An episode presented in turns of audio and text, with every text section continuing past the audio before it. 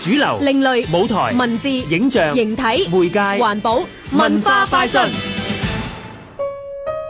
父母子女一場緣分，兩種關聯。母女父子嘅關係既尋常又充滿戲劇性。舞台劇《父子母女一場》就用兩出原創短劇探討當中微妙人情。就等劇團一條褲製作藝術總監胡海輝介紹一下。今次呢個戲呢，其實係包含咗兩個戲嘅，分別一個叫做《目送背影》嘅戲啦，另一個叫《我的父親我的兒子》。《目送背影》呢個戲呢，係一位新晉嘅編劇啦，龍偉傑佢寫嘅，佢用咗自己作為人哋嘅媽媽啦，亦都係人哋嘅女啦，呢、一個獨特嘅身份寫咗一個戲，另一個戲就揾咗鄭迪奇啦。呢、個戲呢，就用咗一個我哋劇團一條褲製作擅長嘅紀錄劇場嘅方式， 真係去訪問咗一啲唔同嘅父子啦，然之後收集翻嚟一啲古仔。今次演出嘅選角亦都係匠心獨運。目送背影個戲呢，要揾一個真係有份量嘅演員先至去擔得起。我第一個諗起就諗起伍潔欣，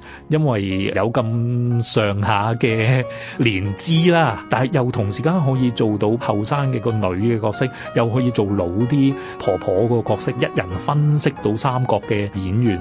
我環顧劇壇，我第一個諗起就係阿詩詩。咁父子嗰邊呢，我嘅好拍檔啦，鄭全君，佢就特登揾咗幾個今年畢業嘅演藝學院嘅學生啦。其實做資料搜集嘅時候，啊其中一啲訪問嘅對象都係佢哋嘅，同埋佢哋嘅爸爸啦。咁我都會好期待會係點樣咯。